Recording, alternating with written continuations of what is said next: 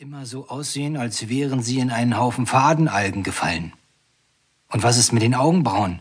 Wieso tentakeln meine Augenbrauenhaare zentimeterlang nach außen? Sind es die Katzenschnurrhaarähnlichen Sensoren, die mich altersblind davor bewahren werden, neben die Tür zu laufen?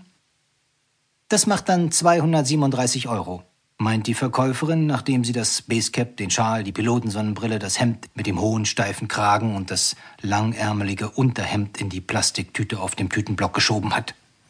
Ohne diese Umkleidekabine hätte ich nur ein T-Shirt gekauft. Na, wer bist du denn? Heiko, mein Freund seit Kindertagen, begrüßte mich in der Tür mit einem Kind auf dem Arm. Ich wusste schon, dass er sich im fortgeschrittenen Alter noch einmal zu einem mehrjährigen Schlafentzug nebst drastischer Wortschatzreduzierung entschlossen hatte und sich jetzt wahnsinnig freute, mal wieder ein paar Nebensätze sprechen zu können. Wie es in solchen Fällen angezeigt ist, wendete ich mich zuerst dem holden Knaben zu, schüttelte sein Patschehändchen und sprach ihn gekonnt auf kleinkindisch an. Na, wer bist du denn? Na, wer bist du denn? Doch je mehr ich fragte, umso mehr grübelte ich erschüttert, warum Heiko es nicht selber sah. Das Kind hatte schwarze Locken, dunkle Augen und war auch sonst eher Milchkaffee. Heiko und seine Neue waren nordisch blond bis nordisch grau. Ach, klagte ich im Geiste, so muss mein guter Heiko als Hahnrei die Frucht der Untreue einer jungen, hormonell noch nicht gefestigten Frau auf seinen alten Armen tragen.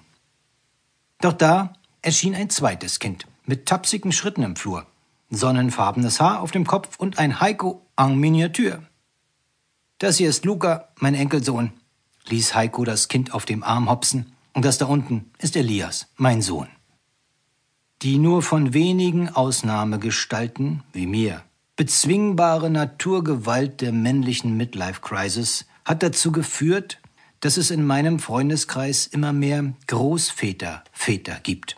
Männer, die mit ihrer zweiten Frau genau dann ein neues Kind bekommen, wenn das alte, naturgemäß schon erwachsene Kind, das sie mit ihrer ersten Frau haben, ebenfalls eins zeugt.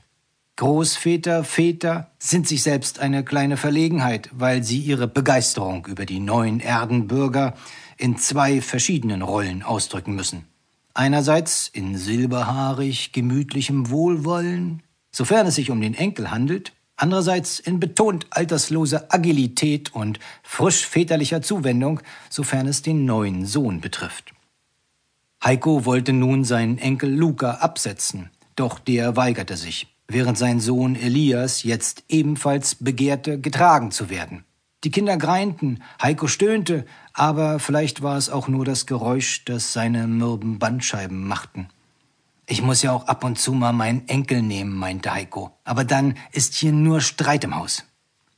Denn das eigentliche Problem vieler Großväter, Väter ist die Entwertung der Onkelposition, die die fatale Gleichaltrigkeit von Enkel und neuem Kind mit sich bringt. Onkel sollten stets ein offenes Ohr und ein zugedrücktes Auge haben, aber nicht im selben Sandkasten spielen. Onkel sollten sich nicht mit ihren Neffen um Plastikautos streiten oder ihnen die Schippe auf die Fontanelle hauen.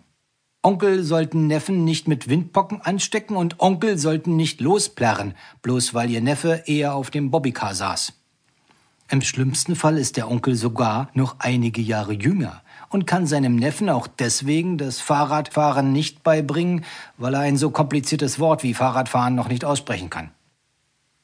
Auch der Familienrat, dieses letzte Mittel, um aus der Spur geratene Zwölfjährige zu zähmen, verliert seine Wucht, wenn neben Mutter und Vater ein kleiner Onkel im Stimmbruch sitzt und bei Sätzen wie Ich sehe das ganz genauso wie deine Eltern versucht, ernst zu bleiben.